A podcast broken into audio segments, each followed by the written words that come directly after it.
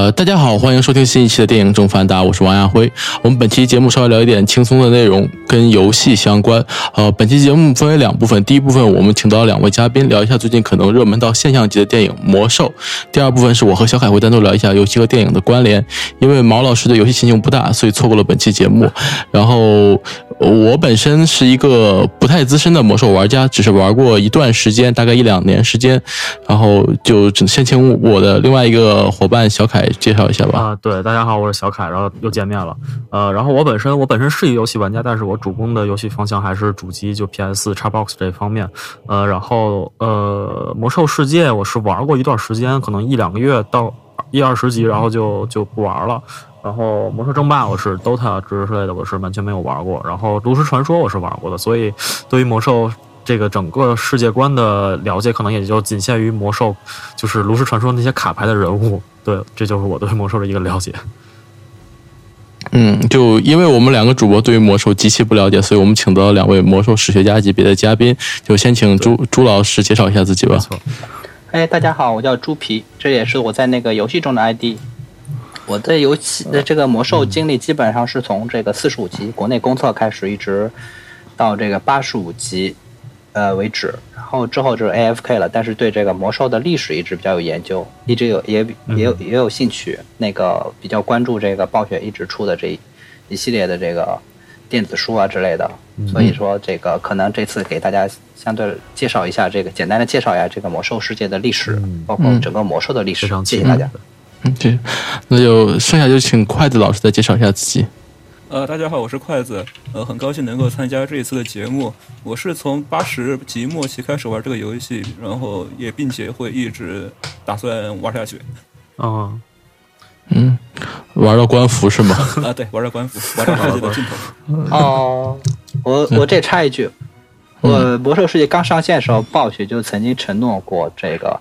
当这个游戏。没有新版本出来以后，他们会进入一个叫低成本运行的状态，就是不收费，然后这个游戏也不更新。哦，但是保留这个但是暴雪这一贯吃书的尿性，我觉得 不一定，不好说，是吧？对，好，就那我们就呃，我就我们录这节目的时候，因为还没有看到《魔兽》这个电影，然后国内只是有少部分国家现在已经上映了。从前期口碑上来讲的话，对电影本身制作基本上，呃，觉得无功无过，谈不上多好，也谈不上多差。然后粉丝向比较浓，特效还算不错。然后就要不然就先请小凯说一下关于电影背后的事情吧。呃，我先给大家介绍一下整。这个背影的电影的那个主创之类的吧，然后这个电影就是导演是邓肯·琼斯，然后是一位英国导演，然后其实这个导演最著名的身份是呃著名摇滚歌手，就是之前去世的那一位 David Bowie 的儿子，呃，然后他的话，他的处女作就是一个非常成功的作品，叫做《月球》，呃，是在零九年上映的一部电影，然后也是非常质量非常高、口碑非常好的一部科幻电影。呃，然后他之后有一部电影叫做《源代码》，这也是中国观众比较熟悉的，因为这部片子在中国有过上映，然后口碑也是非常好。呃，因为它的一些烧脑的情节呀什么的，然后就是很多影迷都非常喜欢这部片子。然后这部电影就是由他来指导，然后主演的话，呃，我看了一下主演名单。呃，就是比较有名的，可能就是本福斯特，然后这是一位比较有名的英国演员，也是非常帅。然后还有多米尼克·库珀，也是一个比较有名的演员。然后这所有的卡斯里面，大家最熟悉的应该 可能就是吴彦祖，对，这是中国观众最熟悉的一个演员。然后，但是他去。他所扮演的角色古尔丹的话是一个兽人吧，反正就是他会有很多的特效化妆，然后你看定妆照的话，就是完全看不出他是吴彦祖去演的，所以他这个角色可能主要也是一个动作捕捉的戏份吧。对，然后两位有没有需要补充的？呃，呃，这个电影我还没看过，也不敢，也没看过剧透，所以可能筷子知道多点儿。呃，关于这个电影背后十年跳票内容，就请筷子老师给我们讲一下好了。呃，好的。其实这个暴雪说要拍这部电影，最早的时候就是在二零零六年末期，呃，十年前年年末的暴雪嘉年华，然后暴雪和传奇影业就透露了一个消息，就是说我们要拍电影了。然后电影的预计档期是在零九年。然后，呃，剧那个名字的话和剧情的话，就是大家。非常熟悉的《巫妖王的崛起》，就是很有人气的一个角色阿尔萨斯嘛。然后零九年的时候，他那个暴雪又宣布了一个比较振奋人心的消息，就是蜘蛛侠的导演就是山姆雷米啊，加盟了这部电影。然后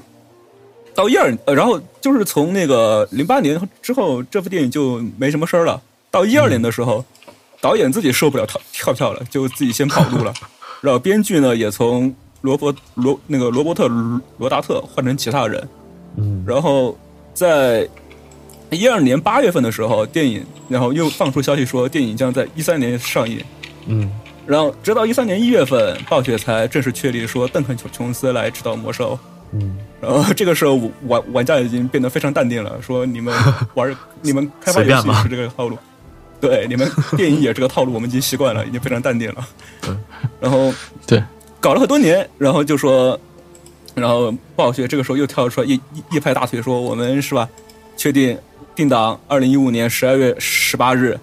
啊，准备上映了。嗯，但是后来一看，就说这个档期呢跟《星球大战七》重合了。正好撞就想我们还还是要避一波锋芒，就 躲一躲，跳到了，对，躲一躲，躲躲到了一六年三那个三月份，三月份，但是到最后其实他还是跳跳到了就是现在，就是一呃一六年六月八号，嗯，三月份可能是怕跟为蝙蝠侠大战超人撞上，然后跳到现在，对。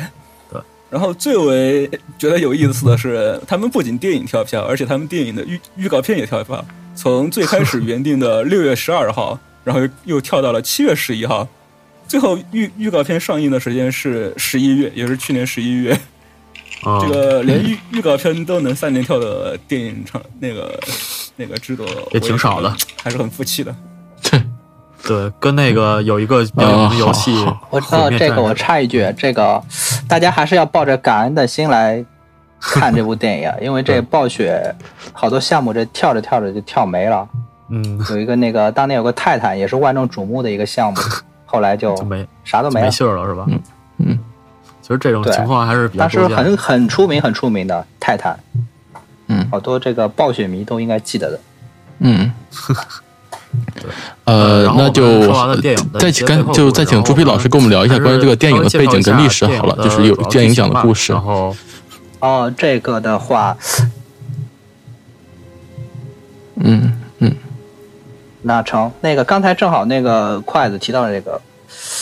那个那个星球大战。其实的话，你们不知道这个魔兽魔兽大电影的话，其实是星球大战的隐藏资料片，你们不知道吗？这个，因为这个 这个我还真没有了解。这个故事背景就是这个银河整个银河宇宙，这个曾经是一片儿。呃，美好的时代就是在七个葫芦娃的这个，当然七个泰坦 的统治下，这个成立了这么一个银河共和国。那么非常非常的和谐。这直到中间有一个葫芦娃，呃，一个泰坦，他这个背叛了其他这六个人，自己捣鼓了一个那个银河帝国，呃，以这个邪能为那个那个那个为为主要的这个那个。就是黑黑暗面的力量，在这个魔兽世界里叫邪能，他这个以他的主要的统治力量，这个这个人就叫萨格拉斯，其实他是一个这个黑暗骑士、黑暗武士，他真名叫达斯萨格拉斯，真的，这我不骗你们，达斯维达吗？这个，呃，怎么可能？他至少也是帕尔帕廷这样的级别的。那个好吧，好吧，这个我不能再开玩笑了，因为大部分这个玩家和电影迷可能对这个这个游戏和这个时间线啊、故事线不是特别了解。我咱对，所以介绍一下游戏到此呃，这个玩笑到此为止。我这正儿八经讲一下，就是说这个魔兽世界这个魔兽电影，包括这个这个它背后这个世界观，其实是整个这个宇宙里边是主要是光明面和黑暗面这两面。然后的话，这个目前来说是黑暗面，这个以邪能啊，这个暗影。这这为代表的这黑暗面占据了上风，这个这光明面是比较吃比较吃不住的一个状态。但是这个艾泽拉斯星球算是这个光明面最后的希望之一。这个这个在这个窝一到窝三，包括魔魔兽世界里边是这个设定还没加进来。那个其实是暴雪最近才把这个世界观给加进来的，但是我就这儿稍微提一下。然后就是，那么黑暗面就是需要这个掐灭光明面的最后的希望呢，就是这个百般的要想办法去这个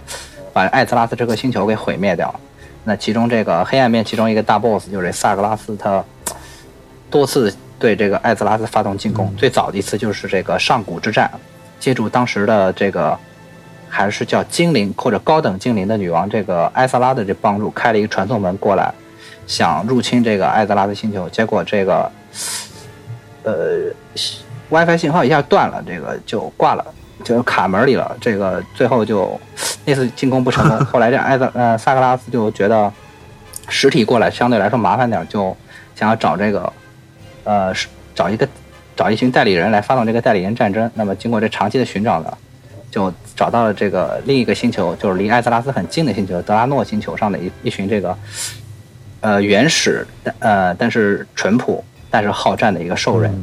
啊，这个从这儿开始就是这个魔兽大电影的这个剧情的开始，那个也是这个第一次，就是沃伊的这个故事背景，也叫也叫第一次魔兽人战争。那么他这个萨格拉斯就一边在这招募这帮这个雇佣兵，这个通过邪能来污染他们，那个让他们变得虽保留了暴战呃好战属性，但是变得很狂暴、血腥和残忍。同时呢，又这个开了一个分身跑附身到这个艾泽拉斯星球上这个最强大的法师这个麦蒂文身上，让他召唤了一个传送门，连接了这个德拉诺星球和这艾泽拉斯星球。这兽人从通过这个传送门踏进了这个呃这个艾泽拉斯星球，这个被邪能附身，同时又有好战传统、狂暴这个残忍的这个兽人一踏进这片这片土地的话，就这个。几乎席卷了整个人类王国，最终攻陷了当时最强大的人类王国的首都，叫暴风城。呃，这个故事，呃，魔兽大电影的故事可能就到此为止了。这个我只是因为我没有看过电影，同时也不太愿意去看这个剧透。我想可能到此为止，但也可能会最后留个尾巴，就是讲这个人类保留了一部分希望，这个开始发动这个反击。有可能是，也可能是在洛萨爵士的请这个那个带领下，这个呃抵抗住了这个，最终最终阻挡住人那个兽人的进攻，可能是到，也可能是到这儿，这个就具体是怎么说，可能还是要看过电影以后才好这个发表意见。嗯，这么一说，你们是不是觉得就有点像魔那个星球大战第一部这 这个新的希望？是有点，是有点像 原力的黑暗面跟光明面什么的，对。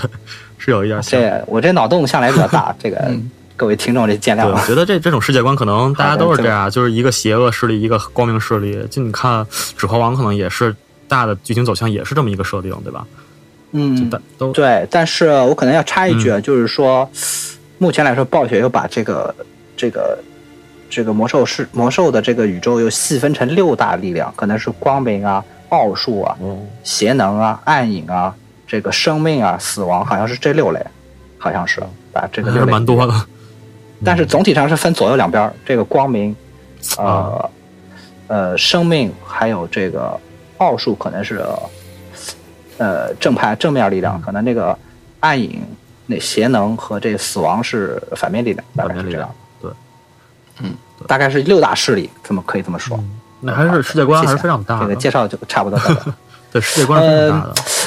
不能这么说，真的，真的，如果是，呃，呃，到到现在来说，你可以说是这么大，但是，暴雪开始做这窝一的时候，不做窝二，甚至窝三，甚至到魔兽世界，嗯，可能到九十九十级之前吧，他都没有这个，可能都没有构思完把这个把这个架构完全搭起来，可能就还是一块一块砖头放在那儿。后来他觉得，这个一块一块砖头落在这儿，实在是。可能这个开发价值不大。这最近房地产这么好的话，咱们就把这砖头落成一个房子吧。嗯，大概是这么一个过程。我想，是呃，这个可能也暴露了暴雪的野心。它不再满足于只做一家 PC 游戏的这个公司，因为 PC 游戏到目前为止来说，渐渐还是说是走下坡路的吧。它现在开始进入这个轻游戏啊、手游啊，对。这个影视作品啊这类，甚至我想，他他现在开始。出了很多很多书，嗯，但是这个书主要还是在这个游戏玩家里边这个传播。我想他将来可能会 把这个游戏性去掉一部分，把这个文学性和这个故事性放到加大一部分，可能就会变成这个文学作品，呃，这个少年读物，对，有都有可能啊。这个我只是瞎掰的。然后其实我想这个对暴雪它应该有这么，我猜是有这么一个想法。嗯对，其实我觉得暴雪它就是一一心想做大吧。它从你看从沃一沃二，然后它可能游戏的故事可能就是一个背景而已，就是它的人物啊，它的一个人物的背景。然后它慢慢的做大，然后它可能觉得这是一个非常大的金矿，然后他就慢慢的扩充他的世界观。然后是据说也有很多次去呃去颠覆之前的一些史呃历史是吧？颠覆了一些之前的故，事。呃这个对，这个就是暴雪的吃书史，啊、几乎是呃除了人还是原来的人，就是你大爷还是你大爷，但是他你大爷做过的事儿，什么时候做的，跟和谁做的，基本上都都前后左右上下都嗯颠了个个儿，基本上算是呃，所以我讲我讲的设定都是最新的设定，可能有些观众。呃，有些听众他这个跟他以前了解的可能不太一样，这个，呃，我就没有不能把这个设定，呃，这个 version 一、version 二的这个一个版本一个版本讲过来，那这个实在是第一个是太混乱，第二个是时间也不允许。嗯这个是目前来说暴雪的就是官方的历史，呃就是我刚才讲的那部分。嗯，好的。呃，然后其实呃，我知道就是这部电影，它到现在虽然还没有在国内上映啊，但是它的预售预售的那些票房已经是已经是非常非常火爆了。然后据说王阿虎女士，嗯，就是有查过数据，它的那个零点场的票房就已经到现在预售已经超过了当时《速度与激情七》创下的记录，就是五千五百万嘛，对的，是吗？对的，已经超过当时记录了。啊、那这说明这个这个，因为呃，我虽然对这个电影可能不是很关注，但是因为周围也有很多人玩这个游戏嘛，呃，然后他们的热情是非常高涨的，就是一定要呃抢在零点去看，就是晚七八个小时，可能他们都觉得要天塌下来那种感觉。对，然后就就非常非常多的人就是为了呃，就是一定要看在第一时间看这部影片嘛，然后 就是你觉得这个这个是你不了解魔兽世界的玩家的想法，嗯我们都是对真 full down 的人啊。嗯。这我们都是要拿手杀的人啊，有手杀不拿，这怎么枉为魔兽玩家呀？是这样，对，对，然后其实就是就是这么一个，就是可能总结一下，就是缅怀自己的青春，或者是为了一个游戏的一个情怀。然后，因为我不是魔兽玩家，我可能呃对这种心情可能不是那么感同身受。然后，请两位就是有没有同样的心情啊，为我们分析一下这个为什么会这样，就是大家为什么那么期待这部电影？对嗯，快乐老师，哦，好的，呃，期待这个电影，其实我觉得是原原因是有很多的，呃，比如说，因为魔兽大家都说它是一个呃设定很完整、很宏大的一个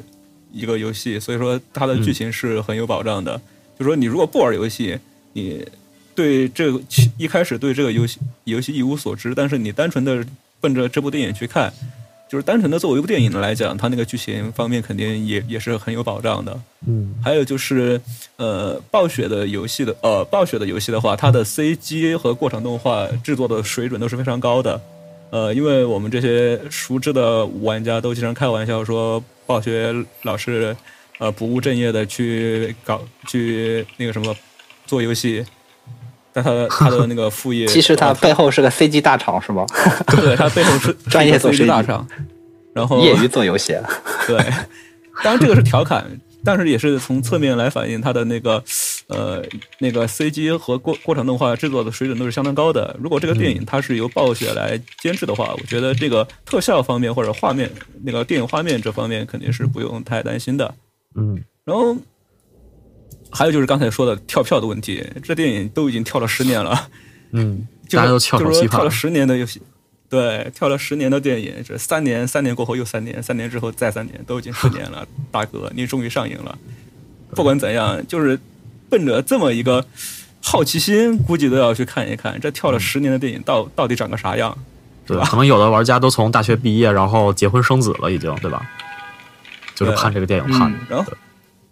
然后可能还有一个比较 比较有意思的理由，就是说，虽然说很多人都是打着以看电影的名义去的，但是嗯我觉得更多的人可能就是，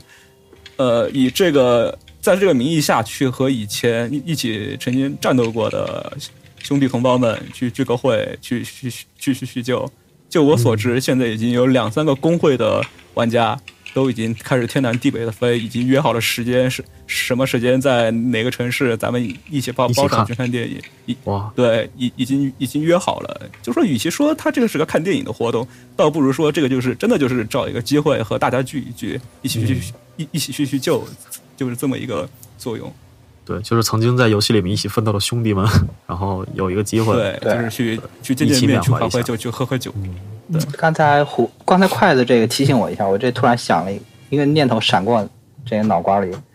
我们今年的魔兽世界其实已经十二岁了，魔兽世界真的十二岁了，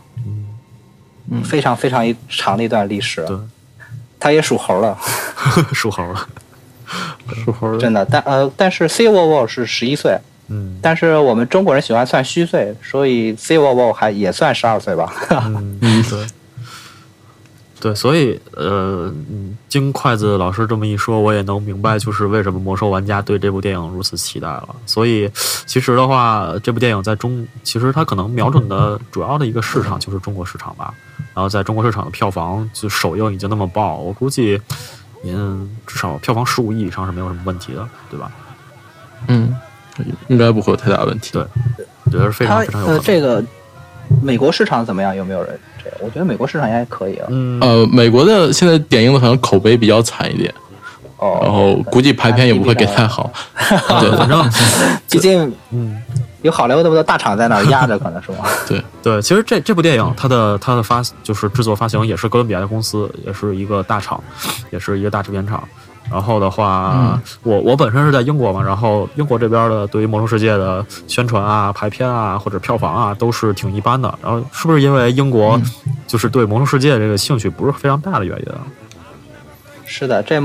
整个欧洲，如果说这个魔兽世界最大的荒漠，可能，呃，就嗯那个像南欧就不算了，南欧咱们都讲，这主要是唱唱歌、跳跳舞、泡泡妞这种事儿，人不关心玩游戏。嗯玩游戏的这个比较来来劲儿的几个国度里边，在欧洲里边可能是英国这块儿算比较惨的算是魔兽世界的荒漠。哦，当时你可以看到这个英语英英语区，就是欧服的英语区，嗯几乎都充斥着这个北欧啊，那个德国的玩家，而没有几乎没有英国玩家。这样，那就怪不得这在这边就是宣传票房都不是特别好，因为在英国已经上映了。其实我前两天还想去看来着，呃，然后看了一下排排片什么的，就非常非常少，可能还不如一个多月之前上映的《奇幻森林》多。对，这也是比较奇怪的一个现象。对，排片非常少。嗯，是不是英国人不太爱玩这个这个这个这这个第一人称的这个游戏啊之类的嗯但是英国的，ARPG 之类的？对，但是英国人玩游戏的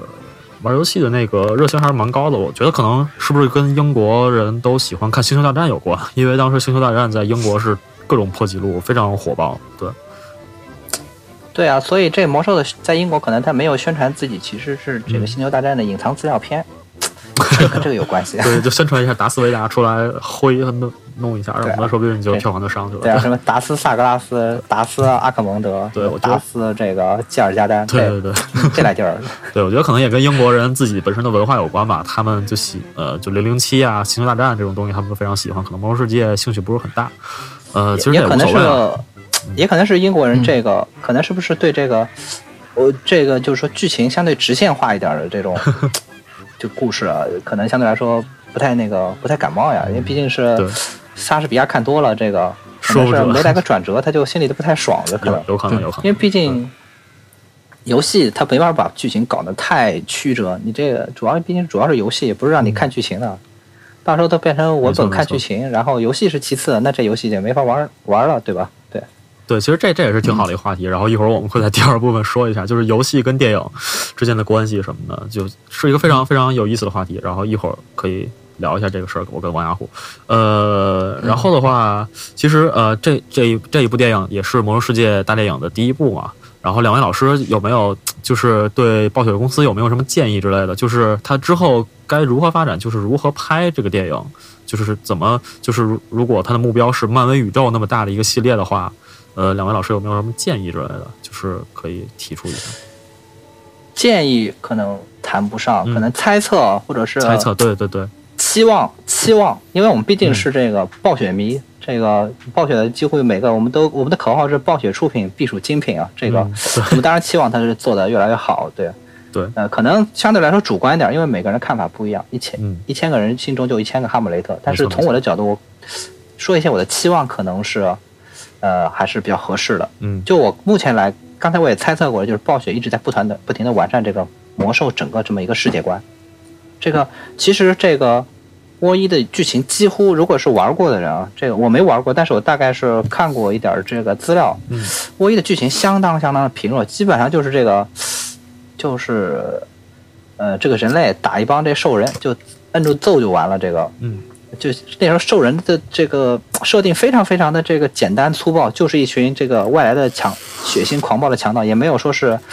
被邪能感染啊这些东西，那时候都没有邪能这些概念的。然后沃二的话，就是人类是怎么又把这个兽人最终成功的怼回去了，稍微加一点剧情是怼回这个黑暗之门。沃三来说，相对来说剧情就非常非常的。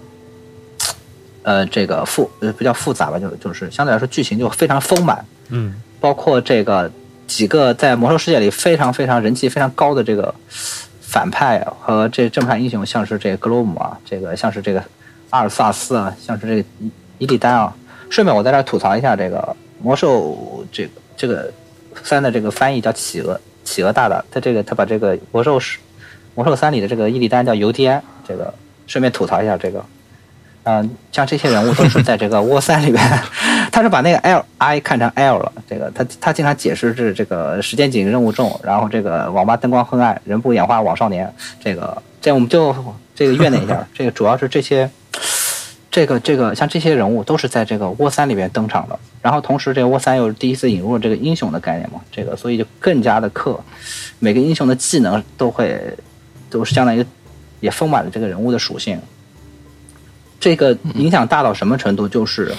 呃，魔兽就是七十级的时候，可能这个，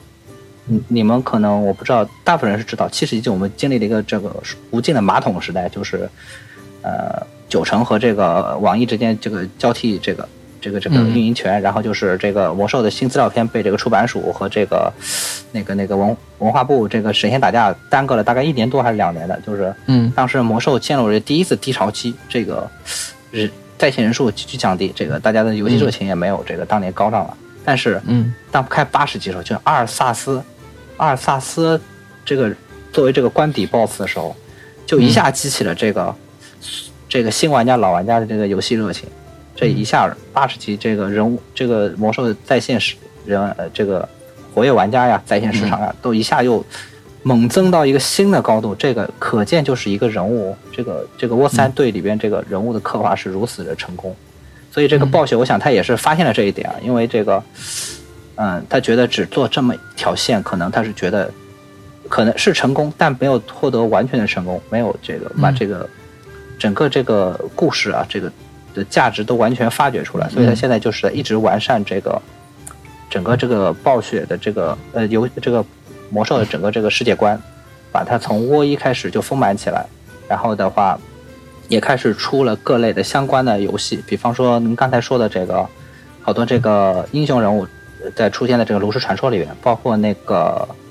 就是那个还有一个就是相当于是 DOTA 一样的那个暴雪做的那个叫什么来着？风暴英雄，里边有这个风暴英雄，呃风暴英雄，对，风暴英雄里边也有这大量的魔兽魔兽的这个英雄人英雄角色，也呃。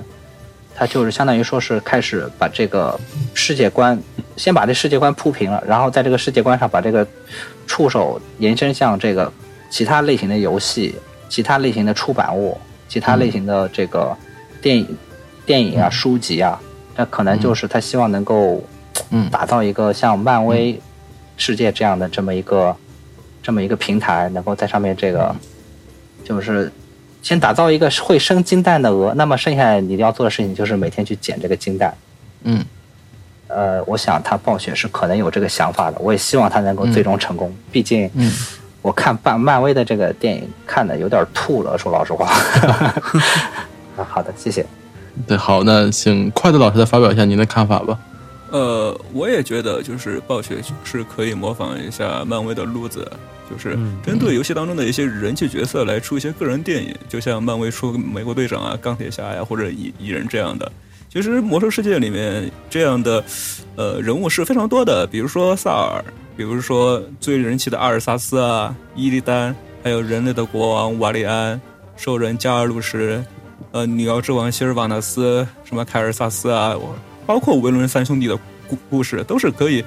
呃来改编成电影的。然后在魔兽这个电影框架下面，通过这些人气故事，那这这些人气故事来打造一下。呃，一些高人气的电影集群，然后同时也是在为后期的一些动作来做一些人气上的铺垫，然后同时呢，它也可以通过游戏中的历史，然后一些大事件来进行主题拍摄，就像这次的魔兽一样，这次魔兽的嗯主题就是第一次兽人战争吧，然后也可以选择一些，比如说像海加尔山的圣战啊，比如说像流流沙之战啊，比如说像决战奥格瑞玛这样的一些。大的剧情上的呃素那个素材进行拍摄也可以，然后到后来就是到最后就是到魔兽这个 IP 在电影市场已经占据了一席之地后，就是可以跟漫威开始叫板之后，然后它也可以通过出一系列的衍生品，比如说像电视剧啊，就像漫威的神那个神盾局特工那样，用电视剧的形式来讲述一些电影无法来讲述的剧情，或者说电影里面因为时时间有一些没有说透的故事。然后这个电视剧也能成为每部电影的过渡，能够起到很好的联动作用。嗯，然后让魔兽的荧幕故事会变得更加丰满一些。嗯，哦，刚我再稍微插一句，刚才这块子说了一个东西，我突然一下觉得这个这个这个事实可以证明暴雪是有此野心的，就是这个伊利丹，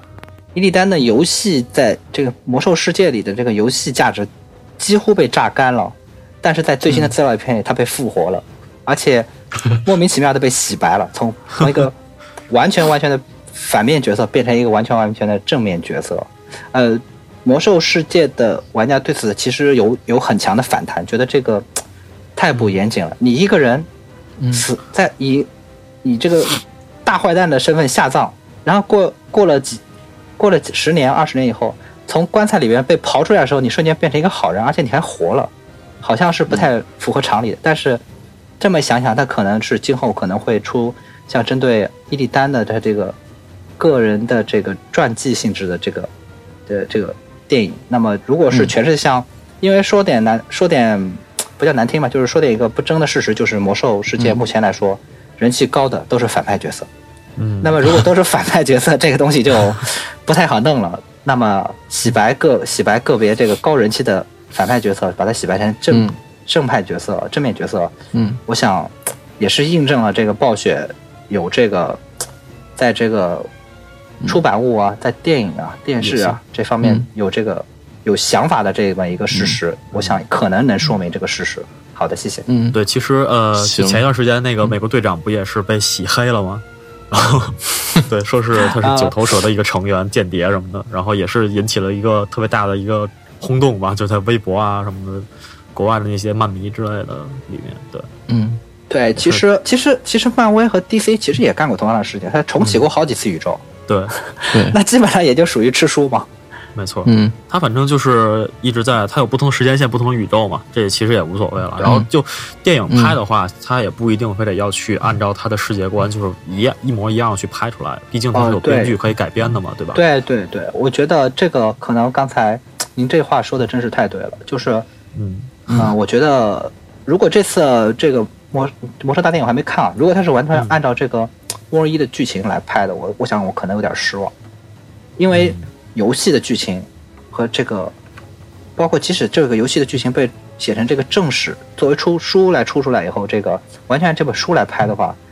嗯，其实是不合适的，应该是相对于做一些改动，增加一些剧情的冲突这样子。我想可能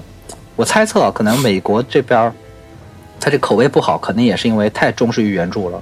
其实我们仔细看看，漫威的每部电影真的都没有，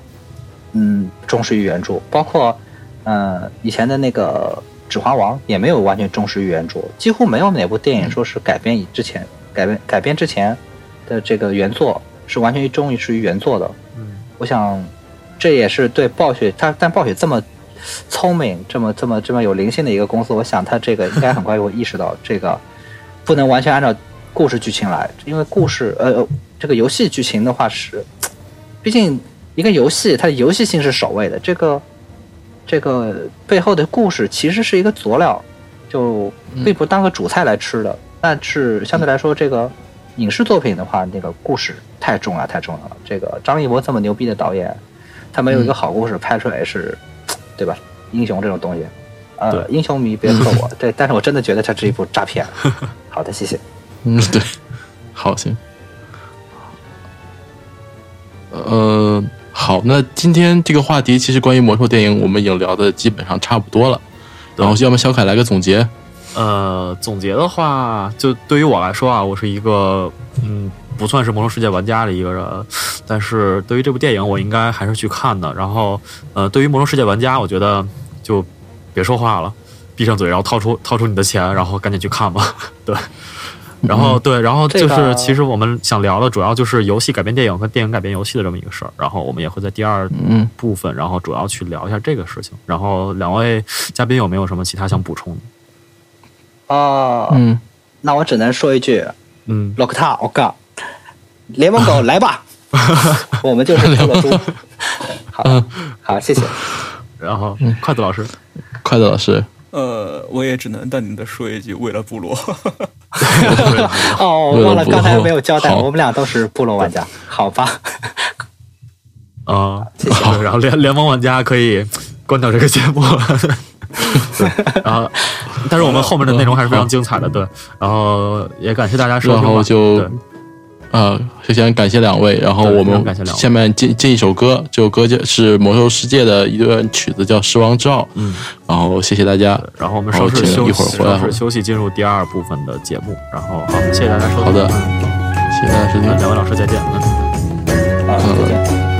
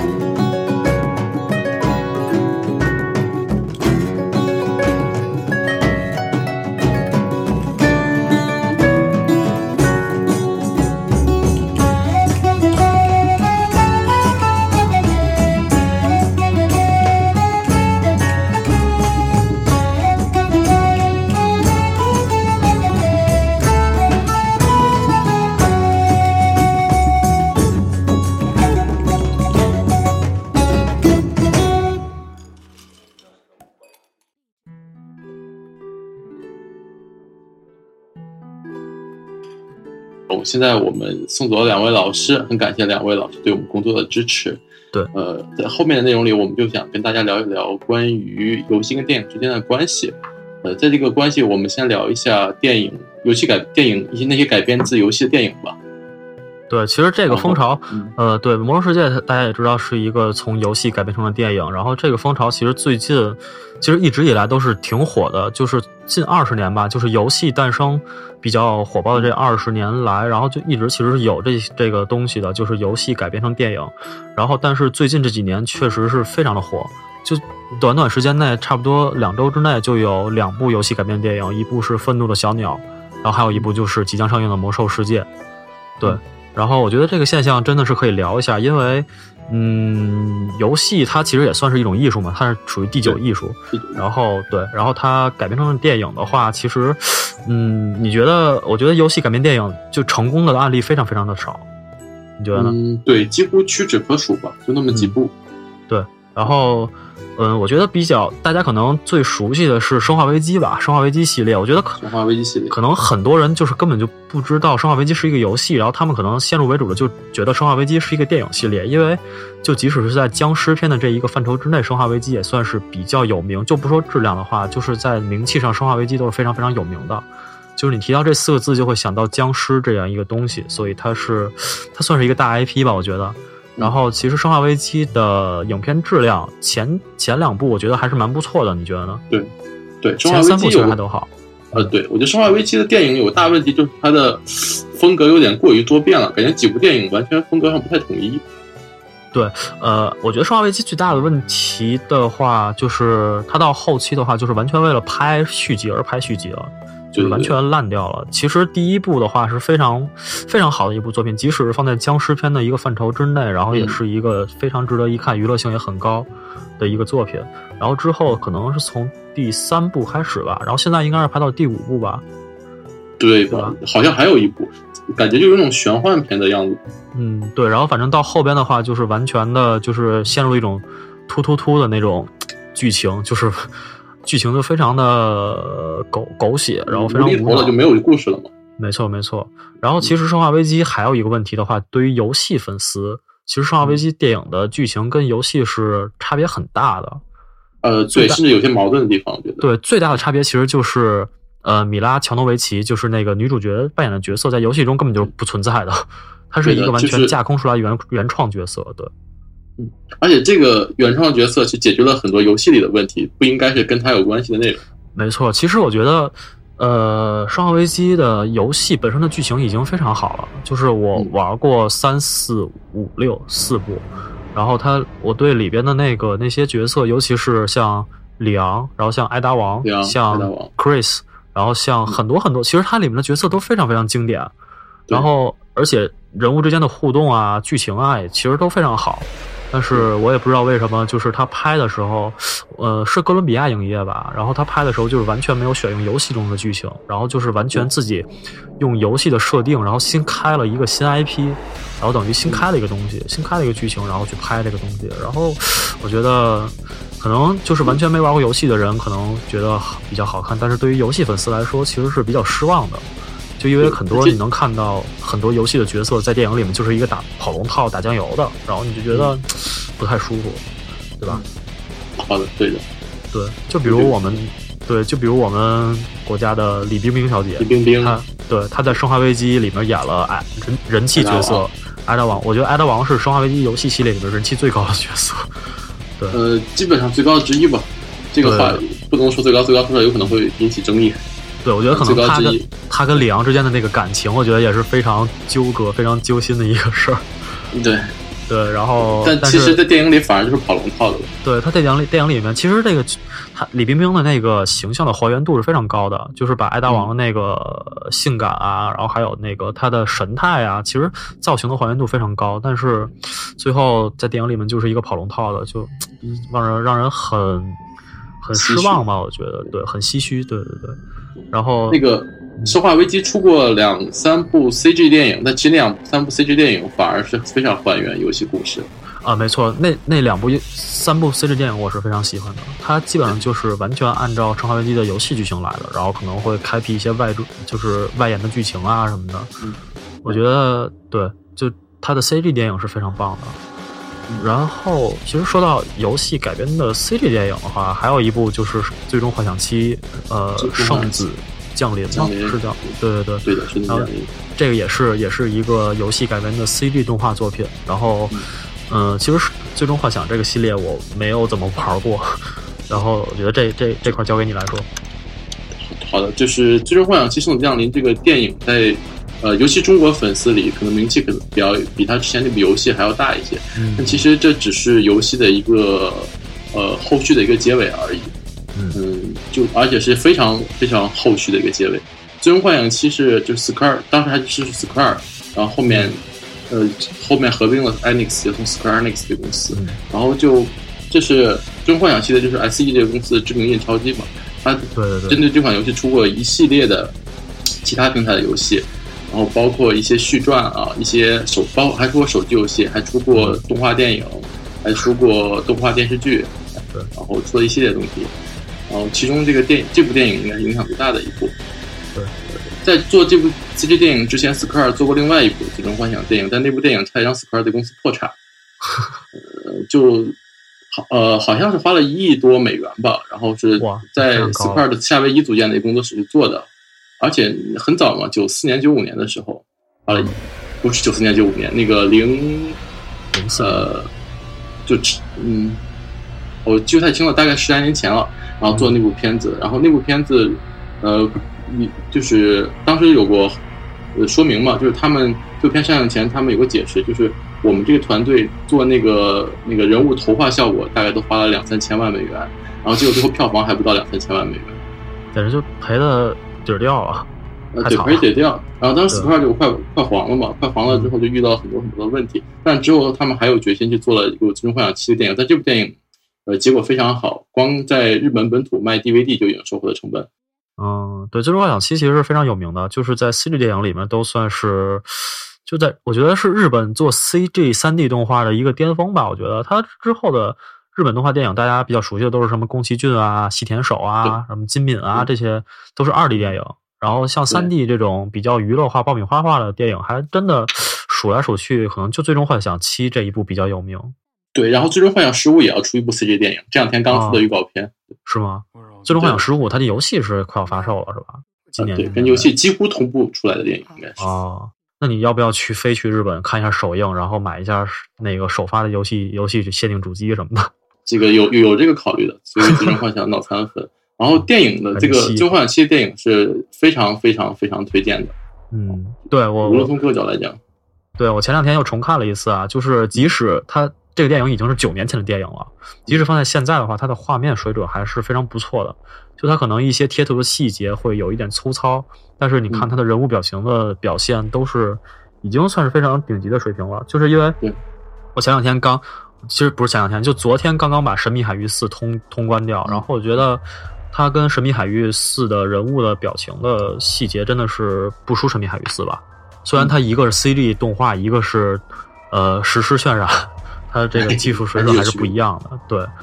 对，但是它的技术水准已经非常高了。你在你现在看九年前的一个动画，你看不出太多的技术缺陷，已经是非常厉害了，说明它在那个时代已经是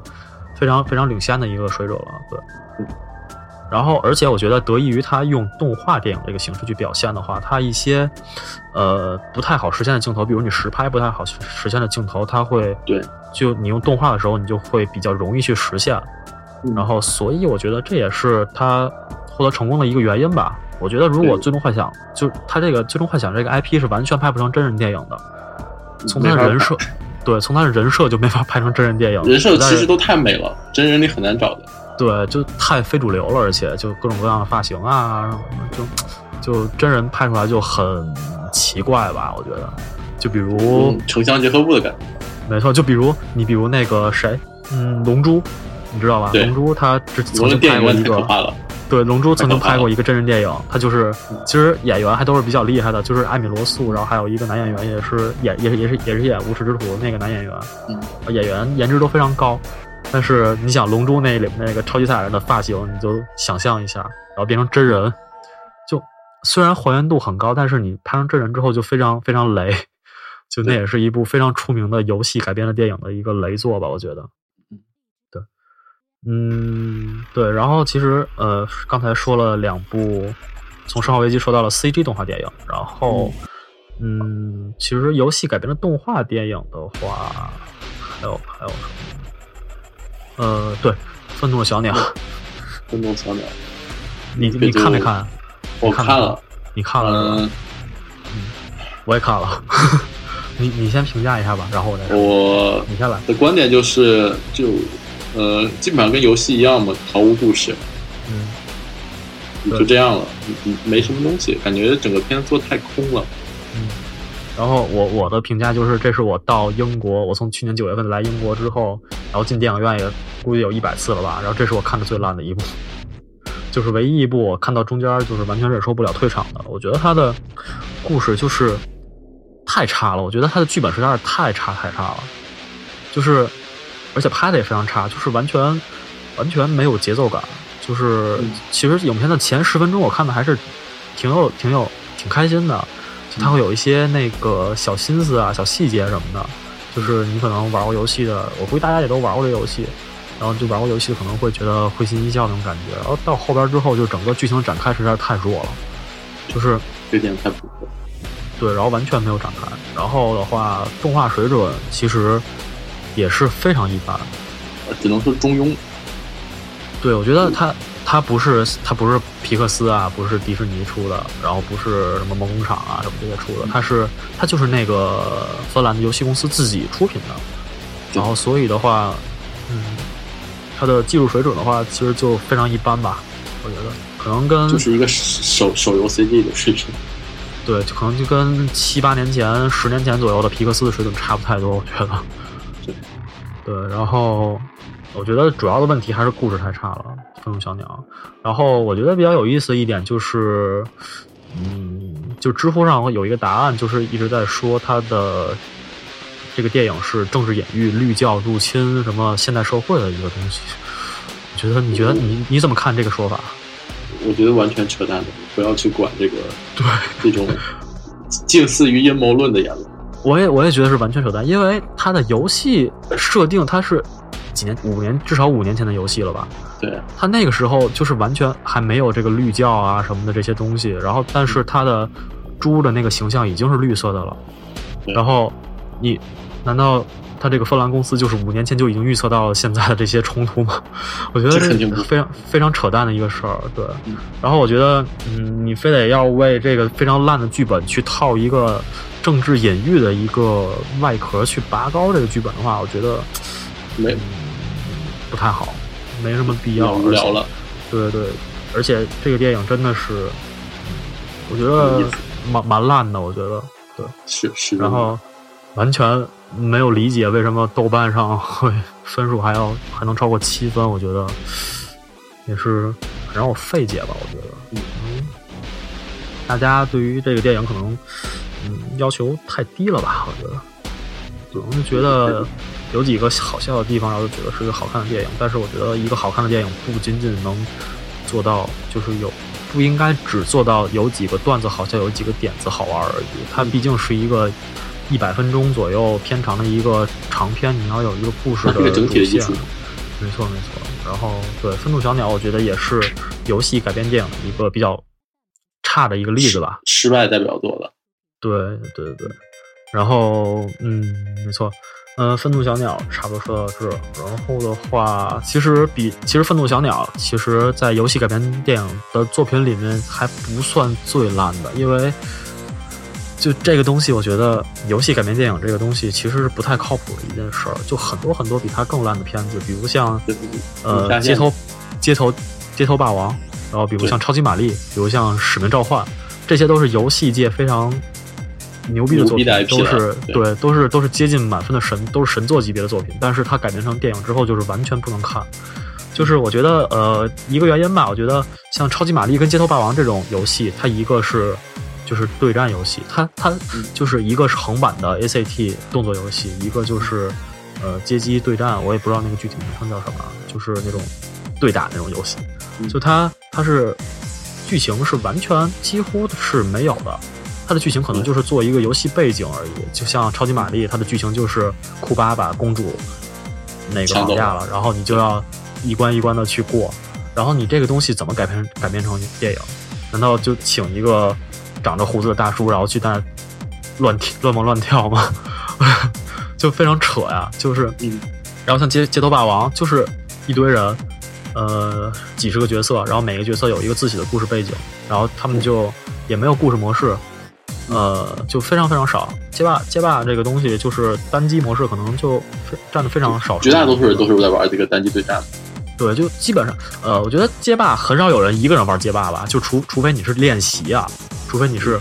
自己自己练你的技术以外，你基本上都是会找朋友对战什么的，或者你去网上对战什么的。所以我觉得就是像这种游戏的话，就就不应该改改编成电影，你觉得？对，就没有办法改，因为没有一个故事框架嘛。没错，就是像这种游戏真的是非常非常难改编成电影作品，但是还是有公司去努勇敢的尝试这件事儿，然后最后也是赔的非常惨吧。这种电影不会赚钱的。然后，嗯，然后其实对，然后说到这个，然后其实前两年就是前年上映的《极品飞车》也是这样一个例子，也是《极品飞车》也是一个完全没有故事框架的一个作品，它就是一个飙车游戏，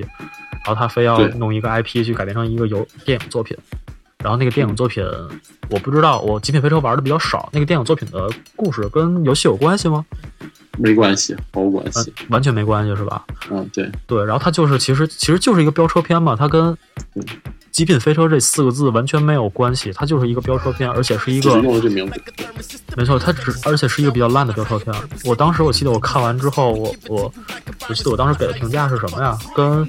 呃《极品飞车》跟《速度与激情》呃《极品飞车》呃不对，是《速度与激情》跟《极速风流》朗霍华德那一部这两部作品之间差了一千个《极品飞车》吧？我觉得是，就《极品飞车》是一个特别特别特别小的，对对，其实也没差多少，没差多少近乎于零，对吧？对，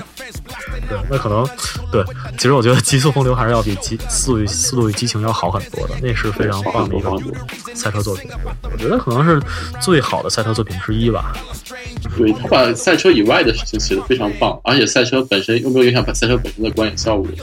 没错，赛车部分，对《极速风流》真的是非常好的一部作品。它最后最后一场戏的雨雨中那场戏，然后配上那个汉斯季默你你的偶像的管弦乐，对，非效果非常好，超赞。老霍华德拍叙事拍这种传统叙事片是非常有一套的，所以你看，呃，就是像这种电影，呃，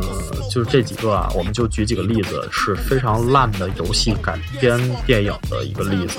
他们的比较一个共性吧，我觉得就是完全没有它它游戏本身是一个就是呃是以游戏性为主的一个游戏，它不是以剧情为主的一个游戏。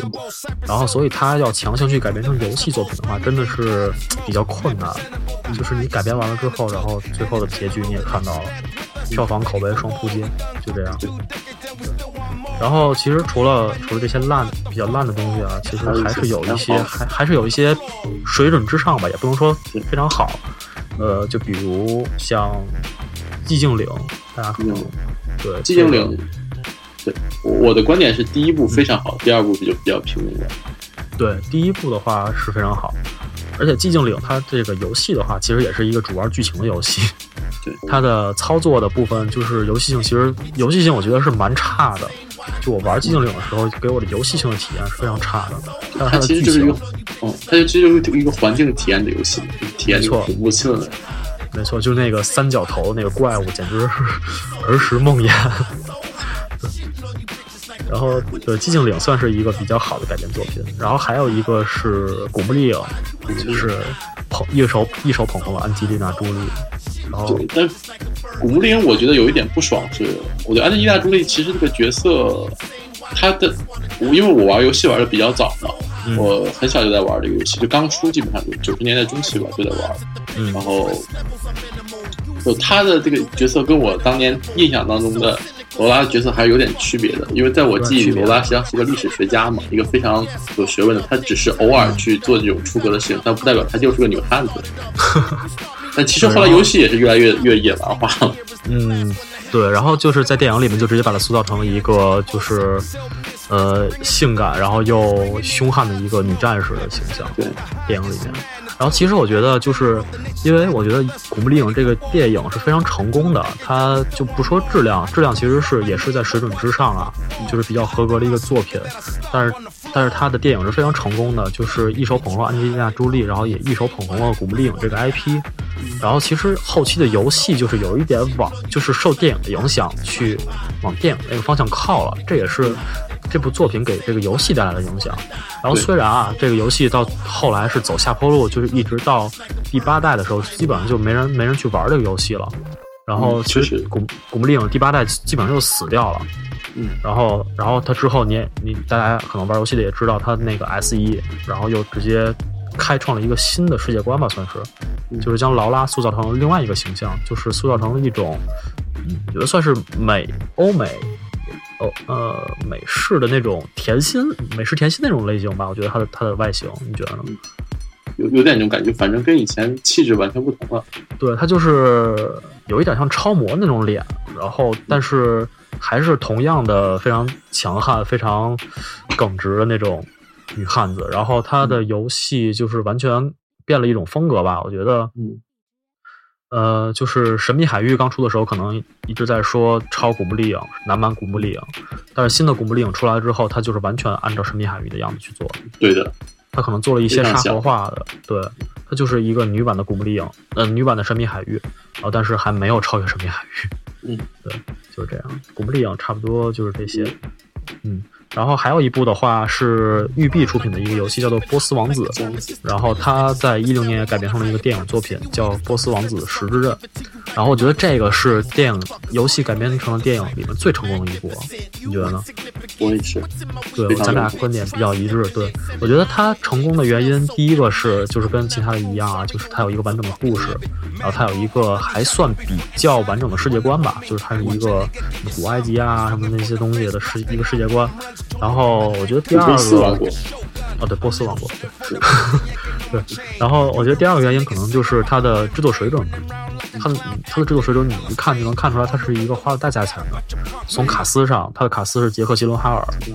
当时已经算是非常火了。一零年，杰克·吉伦哈尔已经是已经是已经算是当红小生了。然后还有本·金斯利，这也是之前拿过奥斯卡影帝的一个老戏骨。然后还有像还有谁？嗯，对，其实他的卡斯是非常强的。然后，嗯，那制作水准，你从特效各种特效的场面，你也看到是非常好的。然后剧本整个的，嗯，结合度和整个的剧本也是非常好的。然后，而且它还会跟游戏有一些，呃。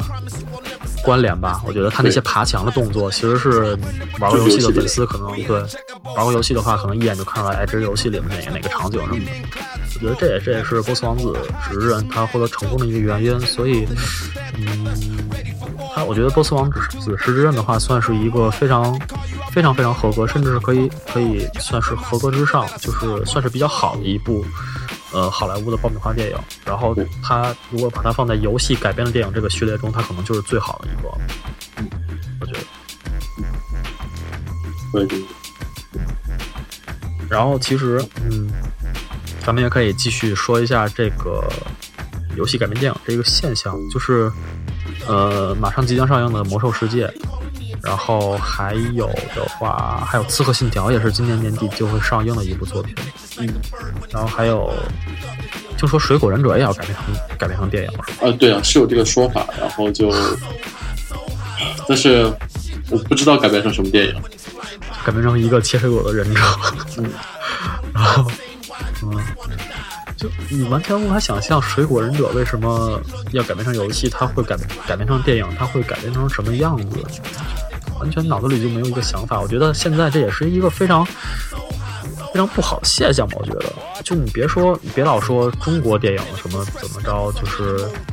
一直痴迷于 IP 啊，什么烂 IP 都改编成电影。我觉得，我觉得这是一个全世界的通病吧。就越来越多的那个烂 IP。就是完全不适合改编成电影的 IP，然后去改编成电影，我觉得这是非常不好的一个现象。其实《刺客信条》的话，我觉得可能还会成功吧，因为《刺客信条》的导演是整个的制作团队，就是之前去年的那一部《麦克白》呃的制作团队，导演是那个导演，然后主角是迈克尔·法斯宾德跟马良·戈利亚这两个人，这两个人都是好莱坞影帝影后级别的戏骨。所以我觉得《刺客信条》值得期待一下。对，我觉得《刺客信条》是值得期待的，而且《刺客信条》它那个剧情的话也是有的。对，所以就看编剧水平吧。我觉得导演跟演员的水平是毋庸置疑的。我觉得就看编剧的水平。如果是一个好的剧本，我觉得这部作品还是非常不错的，非常有机会能够将波斯王子拉下王座。对，没错。呃。对，然后其实这差不多就是游戏改编电影一个东西吧，我觉得差不多就是这些。然后接下来我们可以聊一下从电影改编的游戏，其实这也非常多。就是，嗯，你提几个？你一直没说话。电影改编。呃，电影改编的游戏的话，就像。我觉得成功的其实不多啊，真的不多。嗯，就主要是一些超级英雄系列的可能会多一点，基本上那几部超级英雄电影都会有它的游戏，但是，嗯，真的都谈不上多好。嗯，我记得钢铁侠有一个游戏作品，有一个游戏吧，我觉得 P S 三上好像有。哦，对，那个，呃，对，是有的，我记得是有的，但是我记得好像一般。然后蜘蛛侠系列也是有的，蜘蛛侠那可能稍微好一点。嗯，对，纯动作游戏嘛。对，然后还有异形，异形也出过游戏。然后我知道这个，但是我没有玩过。我我也没有玩过，也其实电影改编的游戏我真的玩的比较少。然后像呃《Mad Max》就是《疯狂的麦克斯》，去年也出了一部游戏作品。然后其实看预告片什么的，游戏的游玩的那个视频的话，我觉得还是可以。但是我最后也是没有没有去入手这个游戏啊。你好像是玩的这游戏吧？你觉得怎么样？无功无过吧。就是如果作为一款跟游戏、跟电影没有关联的游戏的话，我觉得中等水平也就是这样了，不算是多好玩。然后如果跟考虑到游戏背景的电影背景的话，我觉得还算可以吧。不单独，如果只是为了玩游戏，我觉得不值当去玩。啊，所以它跟电影的剧情有关联吗？呃，还是就是就是电影那段事情吗？啊，就是等于就是那个，但是我听说它是一个沙盒游戏啊。啊，对，就它只是就是比较自由一点吧。嗯，就等于还是就是像电影之中，就是他为了什么什么，然后去去逃亡啊，然后后面有有车追他吗？还是这种这种剧情的？对，差不多就这个故事。啊，那其实嗯，说不定哪天降价降到十磅以下，我会选择入手一下吧。说不定还没等到那天，然后就会员免费了，免费玩。然后，所以 Mad Max，然后其实，呃，刚才一直没有说到的一个就是乐高系列作品。我觉得乐高系列，我觉得是两边两边赶，就是它会有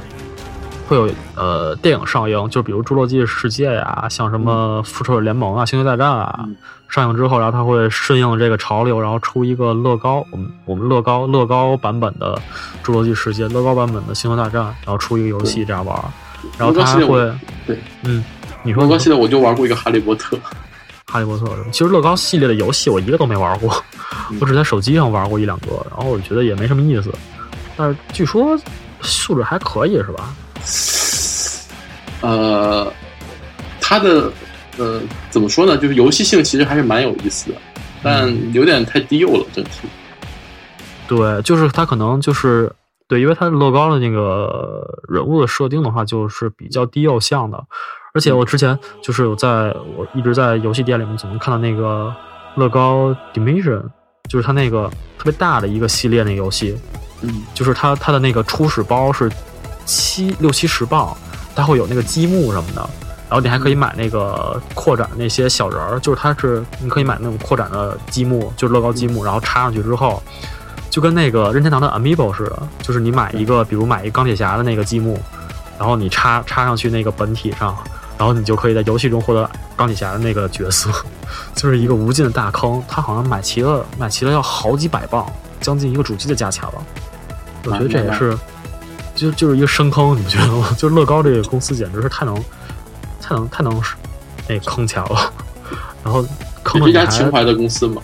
没错，就是坑的你还特别。特别愿意去掏钱包去买的，对，然后对，然后乐高其实是一个对，然后呃，乐高之前大家也知道出了乐高大电影，嗯，呃，也是前年非常质量非常高的一部动画电影，然后也虽然没拿没没有拿到奥斯卡最佳动画片吧，输给了超能陆战队，这也是一个冤案。然后对，然后乐高大电影的话其实是质量不错，然后它也有游戏的作品。然后虽然我没玩过啊，但是据说还可以。就我觉得乐高的游戏，它的话，就它可能质量不会太好，不是神作级别，但是也不会太差。所以就乐高还还 OK。然后咱们刚才一直在说的都是索尼、任天、索尼还有微软的游戏。然后任天堂，我知道你是个认狗吧？啊，不是，你是认屯，认屯。操！对，你是个认屯是吧？然后，嗯，你聊一下口袋妖怪吧，要不？嗯，口袋妖怪，口袋妖怪，口袋妖怪其实也也是先有游戏的嘛，啊，然后之后就根据游戏这个世界观，口袋妖怪我觉得是日本这种世界观营造的最好的一个产品了吧，嗯，然后它有它自己的游戏，然后游戏每一款卖的都非常火，然后每一款都是几百万套的销量，然后还有它电影，电影每年票房也都会比较高，还有它的漫画啊、动画电视啊这种，对。都做的非常棒，而且它的世界观统一性一直比较强，嗯，所以造成了就是一直就没有遇到太大问题。但是当然有会有很多故事上的问题，就比如故事非常非常无聊，对，基基本上每一点的故事都是一个主角踏上了冒险的历程，然后什么一个反派，然后弄了一个什么军团，然后阻止他的历程，然后就是为了什么夺取什么什么神兽什么的。对对。然后最后打完四，太意思。对对对。然后对我觉得口袋妖怪的魅力就是在那些妖口袋妖怪上吧。对对对。然后还有满足人的收集癖嘛。我玩的主要就是用收集的欲望。啊靠！你提到这个，我就想到了那天我的蓝色闪光大奶牛。怎么回事？那天我不是，呃，我最近也在玩口袋妖怪啊，口袋妖怪 X。然后那天我不是遇到了一个闪光宠嘛，就是那个奶牛坦克。我那天不是跟你说了吗？对，大家在如果玩过口袋妖怪的话，可能应该知道闪光宠是多么稀有的一个稀有的一个存在。我就这么说吧，我从。呃，小学就开始玩口袋妖怪了，虽然初中、高中断了一断了一段时间档吧，然后但是玩口袋妖怪的整个的时长应该加起来有五百五百小时了，就五百小时以上，五百到一千小时。然后这已经是我玩口袋妖怪可能第十年左右了，然后这是第一次遇到闪光虫，第一次，有史以来第一次。然后当时我巨激动，然后巨激动，然后。我就还特意换了一个级别低一点的那个精灵，因为我想抓那个闪光虫嘛，闪光虫特别稀有的。然后换了一个级别低的精灵，然后换了一只皮卡丘，好像是。然后我用了一个非那个招数，就是伤害值非常低的一个招，然后打他一下。然后本来我觉本来就是因为呃，我觉得这一招应该是会把他打到残血吧，可能打到一半多，然后我就准备抓他了。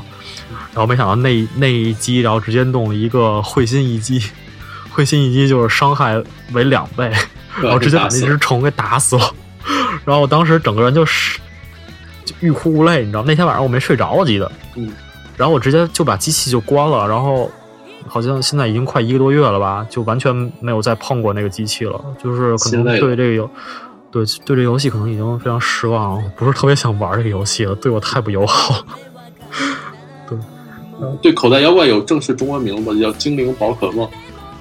对，没错，我哎，为什么会改成这么一个名字？就我觉得很别扭的一个名字。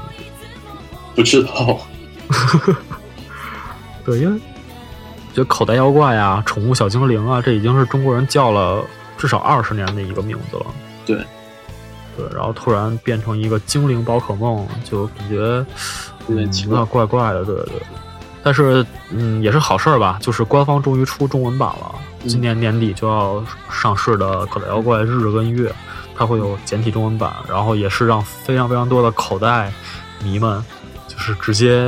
泪奔啊什么的。因为我听了很多其他的节目，像集合网啊什么的，然后他们有很多嗯口袋的迷，那个一直玩口袋的那些玩家，然后就激动到泪奔什么的。嗯，然后我们还是聊回咱的主题啊，刚才有点聊，对，有点有点跑题了。对呃，就是游戏与电影的一个东西。嗯，刚才聊了一些电影改编的游戏，其实然后我们也能看到，其实电影改编的游戏成功的作品也不是很多。对，你觉得呢？所以我玩过一个比较好的、印象比较深的《阿凡达》的游戏。啊，是吗？阿凡达还出游戏呢？啊，对，《阿凡达》那个电影上映的时候，重新出了一款游戏，那款游戏制作质量相当高，在当在那个时代，那个时代来讲，它是啊，我反正好像全主机都有了。就当时，当时是什么时代？P S 三吗？当 P S 三时代吧。哦，P S 三。那款游戏当时质量非常非常棒。是吗？就一堆蓝色的大怪兽在那儿打，是吗？呃，对，无论游戏性还是到画面，在那个时代都属于比较不错的。它所以它是有那种剧情模式，然后就像，对，就是那种剧情模式，然后你控制一个人，然后打来打去那种。对的，对的，是那样的。嗯，那听听着好像还挺有点意思。对，蓝色大怪兽什么的。对。还听着很很有点意思，然后其实我玩的就比较少了，就是我玩的游戏里面，嗯，其实电影改编的游戏我一般都不会去选，因为因为一般